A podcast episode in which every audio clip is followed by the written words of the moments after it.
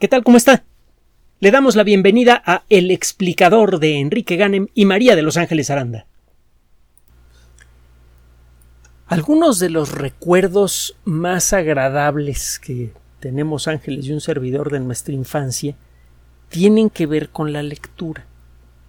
Es sorprendente cuando usted compara un libro con uh, la pantalla de un juego de video, por ejemplo, da la impresión que el libro no tiene nada que hacer. Las pantallas están llenas de colores, de sonido, reaccionan ante nuestros gestos, ante nuestros movimientos.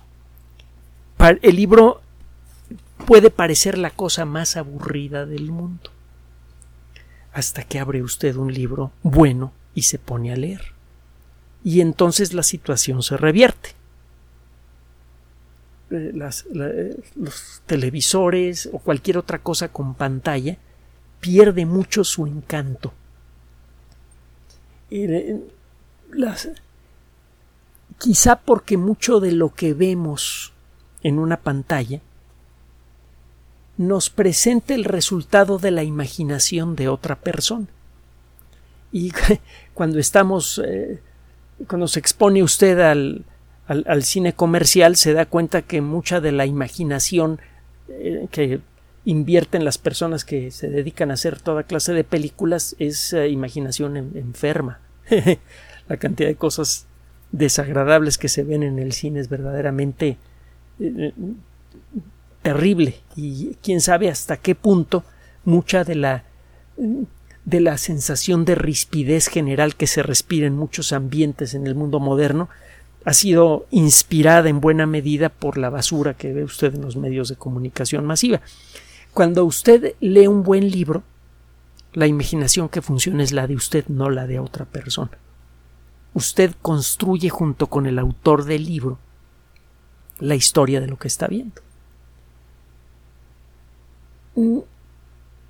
Una novela que en lo personal resultó ser especialmente eh, sacudidora encantadora para, mí en lo personal fue desde luego, como para muchísimas personas, fue La isla misteriosa de Julio Verne, la continuación a veinte mil leguas de viaje submarino.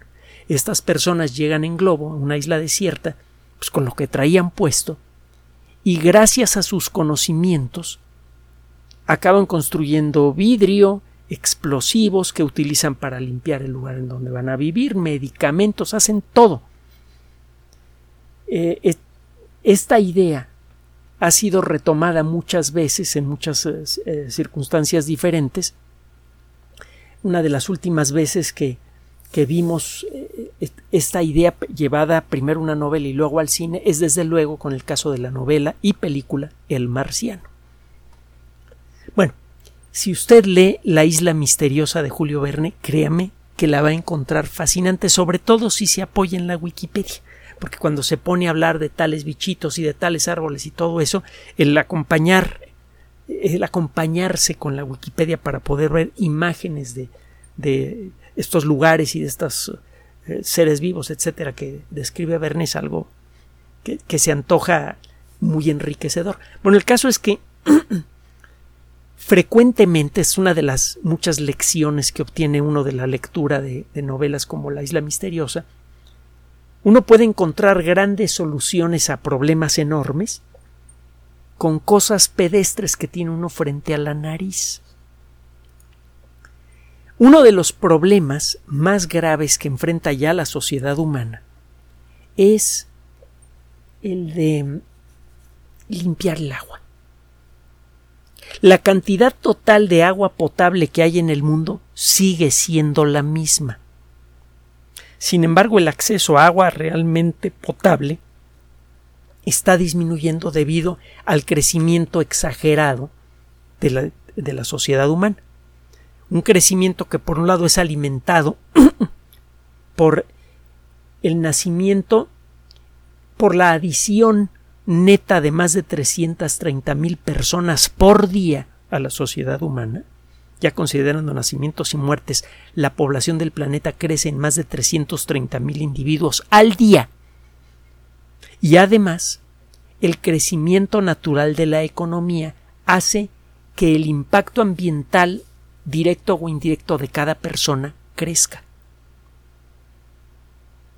Al mejorar las condiciones económicas de una persona, tiene acceso a más, a más bienes y servicios, y esos bienes y también los servicios se hacen a costa del ecosistema.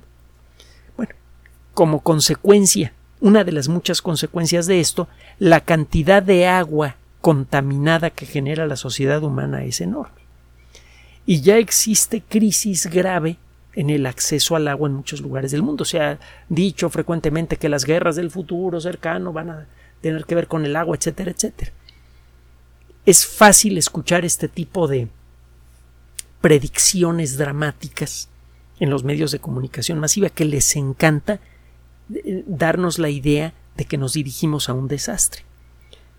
No digo que no, a lo mejor pueda pasar, puede pasar que, que, la sociedad humana eh, sea destruida por un desastre masivo en el futuro cercano, pero sabe, a lo largo de toda nuestra historia hemos vivido a la orilla del desastre como colectividad. Simplemente piense lo que significó para la sociedad europea las grandes epidemias de peste a principios del Renacimiento, y solo le pongo un ejemplo. Hemos vivido siempre al borde del abismo y nos hemos logrado mantener y hemos logrado progresar, aunque sea trompicones y de manera muy dispareja y muy injusta, pero hemos logrado algún progreso gracias a la aplicación del intelecto del intelecto y de nuestra capacidad colectiva de trabajar. Gracias a nuestra inteligencia y a nuestra capacidad de socializar, mientras contemos con eso, mientras contemos con nuestra capacidad para adquirir nuevo conocimiento y con la decencia básica, nos vamos a seguir eh, eh, manteniendo y vamos a seguir progresando. Y si la decencia crece un poquito más, hasta podríamos conseguir que ese progreso le llegue a todos. ¿Por qué le echo este rollo? Porque ¿cómo demonios le hacemos para purificar agua? Dar impresión de que hay que poner unas plantas enormes de purificación de agua que son este, costosísimas, que son eh, costosísimas de establecerse y de operarse para desalinizar agua del mar o, plantas de tratamiento de agua para reducir la mugre que sale de, de las ciudades, etcétera, etcétera. A lo largo de las últimas décadas se han propuesto algunas ideas muy interesantes. Por ejemplo, si usted hace pasar aguas negras ricas en materia orgánica por celdas de combustible construidas para, para este objetivo, usted puede purificar agua y generar electricidad al mismo tiempo en grandes cantidades. Las celdas de combustible son dispositivos que conocemos desde la primera mitad del siglo XIX y que pueden convertir una parte de la energía de una reacción química en electricidad. La reacción química que se da entre el oxígeno del aire y la materia en descomposición genera calor. Basta con acercarse un montón de estiércol de vaca eh, este, eh, para darse cuenta de, de esto, irradia calor. Bueno, ese calor puede ser aprovechado por una celda de combustible para producir electricidad y existen plantas piloto que en la que entran aguas negras a este banco de, celdas de combustible generan unos cuantos megawatts perdón, de, de, electricidad, lo que es la deformación profesional, siempre estoy con los bytes, genera varios megawatts de energía esta planta piloto y el agua sale sustancialmente más limpia del otro lado. No lista para ser bebida, pero sale mucho más limpia. Pero bueno, en cualquier caso da la impresión de que para limpiar agua necesitamos de una tecnología escandalosa, costosa, pesada, que no cualquiera puede acceder. Cuando está usted en el baño, ahorita verá qué tiene que ver con, con todo este rollo, para limpiar su cuerpo, pues usa usted jabón, y si es necesario de vez en cuando eh, eh, exfoliarse un poco, este, tallarse la piel para hacer una limpieza más profunda, pues se pasa usted una esponja, un estropajo, ¿no? Bueno, ¿qué le parece la idea de limpiar agua con estropajo? Pues tonta, ¿no? Escuche usted. El término lufa, en español L-U-F-F-A, En uh, otros idiomas, por ejemplo, inglés se escribe L-O-O-F-A-H. La lufa es el, el nombre de un género de varias plantas de la familia, de la misma familia a la que pertenece el pepino. Estas plantas tienen un tejido interno esponjoso que cuando usted, usted la seca sirve eh, como estropajo. También les llaman esponjas vegetales. Estos estropajos naturales son conocidos en todo el mundo. Por ejemplo, en el continente americano hay varios eh, eh, países que producen cantidades importantes de estropajo y eh, se utiliza para limpieza personal y también para limpieza de utensilios de cocina, por ejemplo. Bueno, ¿qué tiene que ver esto con la limpieza del agua? Recientemente fue publicado un trabajo en eh, una revista que se llama ACS Central Science. En el mundo de la ciencia, cuando el nombre de una revista comienza con estas letras, ACS, es como para cuadrarse. ACS es la Asociación Química, la Sociedad Química Americana, American Chemical Society. Es una organización con sede en los Estados Unidos, pero de alcance mundial, que se dedica a eh, presentar, bueno, primero a reunir a los expertos en química de todo el mundo, todos los que quieran participar, que son muchos, y también como parte de, su quehacer, publica trabajos científicos de, frontera que tengan que ver con la química. Y para eso tiene varias revistas. Algunas revistas están asociadas con la nanotecnología, porque mucha de la nanotecnología depende de la química, otras con la química orgánica, y hay otra que se llama ACS Central Science, que es un poco más general. Bueno, en el último número de esta revista, la ACS Central Science, una revista de frontera eh, controlada por una organización más que centenaria con una eh, eh, un peso específico científico muy grande, aparece un trabajo en el que se habla de pues de los estropajos. Una de las mejores maneras de limpiar agua consiste en evaporarla para condensarla de nuevo. Este proceso se le llama destilación.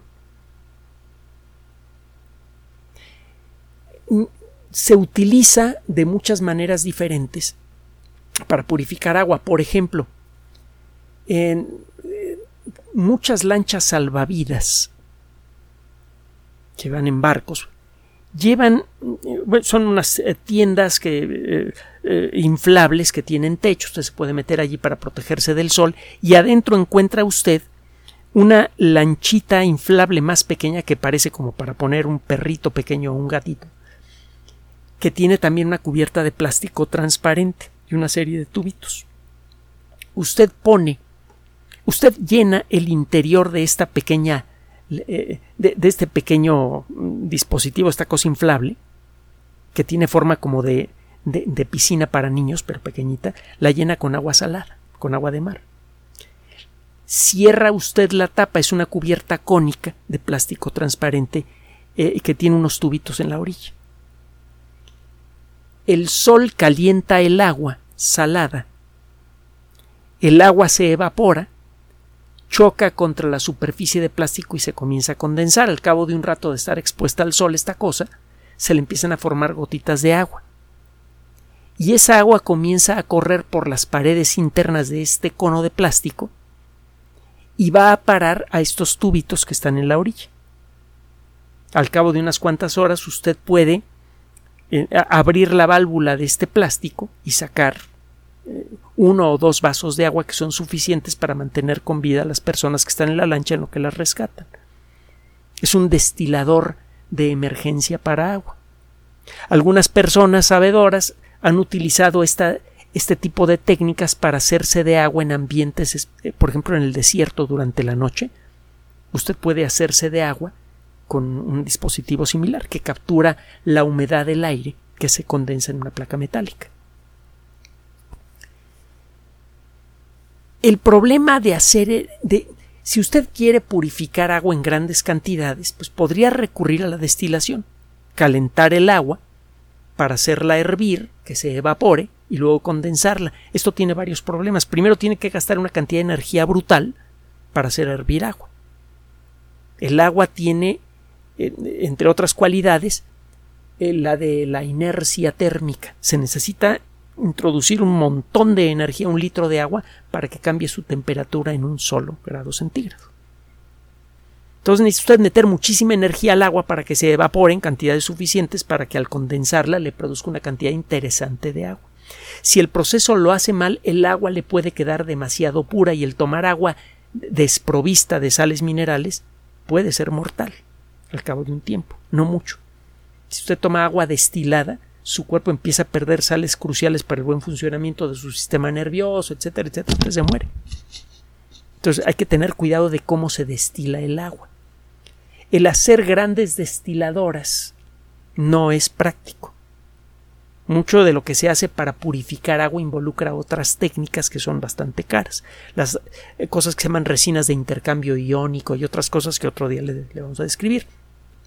El caso es que sería ideal contar con una tecnología que nos permitiera hacer lo que se hace en estas lanchas salvavidas. Purificar agua con energía solar, con la energía del sol sin concentrar simplemente con, la luz que cae en, el suelo, pues. Este grupo de investigadores se, eh, se puso a buscar, eh, por un lado, en el mundo de la química orgánica. usted puede, en principio, tratar de purificar agua generando una especie de malla de plástico en tres dimensiones, una esponja plástica en tres dimensiones, que está sumergida parcialmente en agua sucia y a la que le pega el sol. Si usted construye este aparato de la manera apropiada, el sol calienta el agua, la evapora, el agua evaporada se va pegando a las fibras de esta esponja, y si la esponja está en el lugar apropiado, el agua que se va condensando en ella acaba cayendo en un recipiente diferente. De esta manera usted puede purificar agua con energía solar sin gastar, sin quemar un, solo kilo de combustible, sin quemar nada.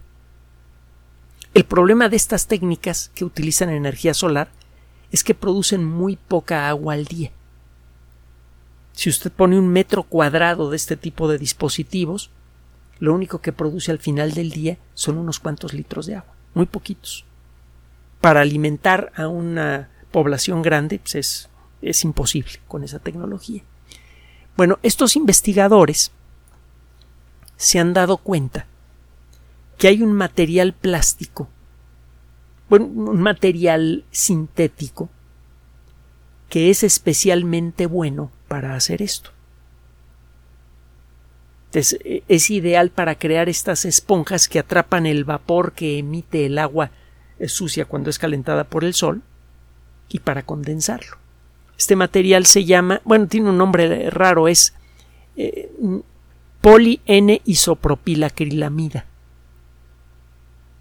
La acrilamida se utiliza mucho en laboratorios de investigación eh, para eh, hacer, bueno, otro día le platico, son unos, unos, geles, unos materiales vagamente parecidos a la gelatina que se utilizan para separar proteínas y otras cosillas más. Pero el, término acrilamida a lo mejor usted no lo conoce, pero es, es una forma de material plástico que tiene muchas aplicaciones diferentes. Pues bueno, resulta que estos investigadores han encontrado que los geles de acrilamida no son realmente son más efectivos para purificar agua calentada por el sol, pero no mucho más que las otras técnicas que se han utilizado hasta ahora. Solo que si usted toma estos geles y les da la misma estructura interna que tiene el tejido de la lofa, de, de estos estropajos, si usted imita la estructura interna de un estropajo con eh, poliacrilamida, este dispositivo puede purificar suficiente agua como para que al cabo de un ratito breve, menos de una hora, usted puede extraer uno o dos vasos de agua suficientes, buenos para beber, a partir de una esponja no muy diferente a la que usa usted para bañarse. Y utilizando la energía del sol. Eso de arranque es muy interesante, pero hay algo más. Este dispositivo funciona incluso con diferencias de temperatura pequeña. No necesita que el sol en un cielo despejado le pegue de lleno al agua para que se evapore suficiente eh, agua sucia como para que funcione esta tecnología. Funciona incluso en cielos nublados. De nuevo, tiene usted una cajita de plástico, adentro tiene esta esponja, que, es esencialmente idéntica en forma a un estropajo, pero que está hecho de, de acrilamida, que es un material, por cierto, fácil de reciclar, fácil de fabricar, no contaminante, y en, en, el recipiente que está en el fondo de esta cajita de plástico tiene usted agua sucia la luz del sol, aunque sea en un día nublado, alcanza a evaporar suficiente agua de, la superficie del, agua sucia. Esta agua evaporada ya no va cargando la mugre que estaba en el agua original, el agua sucia. Este vapor de agua empieza a chocar con las fibritas de esta estructura, que tiene forma de estropajo, y se queda atrapada allí y se empiezan a formar gotitas pequeñas si el dispositivo está construido de la manera apropiada, todas esas gotitas las puede usted dirigir a un depósito en donde se va acumulando. Mete usted agua sucia, pone esta cosa al sol y a cabo de un rato tiene usted un par de vasos de agua para beber. Este dispositivo, a temperatura, a, a la temperatura que hay en una habitación, digamos 20-25 grados centígrados, y calentado con luz artificial, pero la de un foco, en 10 minutos ya estaba empezando a generar una cantidad interesante de agua. Este es, lo que calcularon nuestros investigadores con sus primeros estudios es una estructura que parezca un estropajo de tamaño mediano podría producir suficiente agua para mantener viva y sana a una persona a lo largo de un día. Si no tiene usted acceso a otra fuente de agua, usted podría purificar agua suficiente para una persona con una cosa que es más pequeña que esta laptop y que tiene un costo esencialmente idéntico a la de un estropajo natural. Este material cuando se hace viejo lo puede usted descartar porque es degradable y si no lo quiere descartar, se puede reciclar. En los primeros experimentos que realizaron estos investigadores, le metieron agua con distintos niveles de contaminación. Al final, tomaron agua a la que le echaron eh, sustancias orgánicas, eh, por ejemplo, eh, el tipo de sustancias que se utilizan para algunas pinturas, que son sustancias muy tóxicas, metales pesados, como níquel, como plomo, que son sustancias, elementos químicos que en pequeñas cantidades son muy peligrosos para la salud, aceite y también microplásticos, una nueva categoría de contaminantes de los que tendremos que hablar dentro de poco. Le echaron toda clase de porquerías a esa agua, en pocas palabras. En todas las pruebas, en nada más con un, primer, un primer ciclo, la esponja logró limpiar el agua de manera bastante sustancial. En solo dos ciclos de tratamiento, este sistema, por ejemplo, eliminó casi todo el cromo que había en el agua. El cromo es un elemento químico que es fundamental para la vida en cantidades ridículas, diminutas. Incluso una cantidad pequeña de cromo disuelta en agua o que contamina los alimentos puede volverse eh, eh, eh, tóxica, hasta letal. Si una pequeña cantidad de cromo en exceso puede dañar seriamente la salud de una persona, y el cromo es un contaminante común en agua sucia. Pues resulta que con solo dos ciclos de tomar agua sucia, pasarla por este sistema, y luego el, el agua que salió de allí pasarla de nuevo por el mismo sistema o por otro similar, en solo dos ciclos, el agua quedó lo suficientemente libre de cromo como para ser bebible. Y lo mismo pasa con prácticamente todos los demás contaminantes. Entonces, tiene usted dos cajitas de plástico con su estropajo adentro.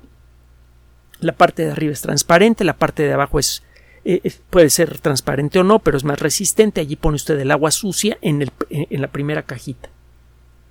Expone estas cosas al sol. La luz del sol evapora el agua sucia el vapor se condensa en la primera esponjita que está puesta de manera que el agua que se va condensando en esa esponjita va a parar a la segunda caja que también está expuesta al sol. Esa agua medio limpia se vuelve a evaporar y vuelve a ser atrapada por la segunda esponjita y cuando sale del otro lado ya se la puede beber. No necesita materiales caros, no necesita materiales contaminantes, no necesita materiales exóticos difíciles de conseguir, y lo único que necesita es un poco de energía, ni siquiera necesita eh, de un día despejado para obtener suficiente energía para hacer funcionar este sistema. Y con eso obtiene el agua que necesita una persona. Lo último que quiero comentarle de esto es que este sistema se puede escalar, es decir, que usted hace una planta gigantesca que funcione con el mismo principio, va a poder producir millones de litros de agua al día sin tener que utilizar las resinas de intercambio iónico que son carísimas y son delicadas, necesitan su, eh, su cuidado, no va a tener que utilizar destiladores gigantes, no va a tener que eh, recurrir a ninguna de las técnicas que actualmente permiten purificar agua, pero a un costo muy elevado. Si esta técnica cumple con lo que promete, en un intervalo de tiempo muy breve podría permitir que millones de personas en todo el mundo que no tienen acceso a agua potable, incluso en zonas muy pobres, puedan empezar a beber agua decente en cantidades importantes. Y esto podría despejar para siempre el fantasma de las guerras del agua que tanto les gusta promover a algunas personas que les encanta generar miedo en la colectividad. ¿Sabe? para enfrentar los grandes desastres del mundo, para enfrentar todos nuestros miedos individuales y colectivos, no hay nada mejor que el conocimiento. Y esta es una buena muestra.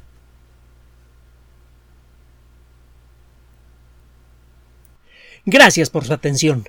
Además de nuestro sitio electrónico www.alexplicador.net, por sugerencia suya tenemos abierto un espacio en Patreon, el explicador Enrique Ganem, y en PayPal, el explicador patrocinio gmail.com por los que gracias a su apoyo sostenemos este espacio.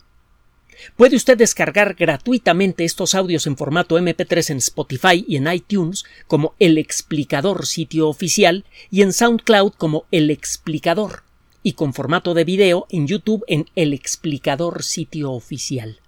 Recuerde nuestras redes sociales de siempre, Twitter Enrique-Ganem y en Facebook Enrique Ganem sitio oficial, el explicador y los grupos que usted ya conoce. Finalmente, el explicador siempre somos María de Los Ángeles Aranda y Enrique Ganem. Gracias.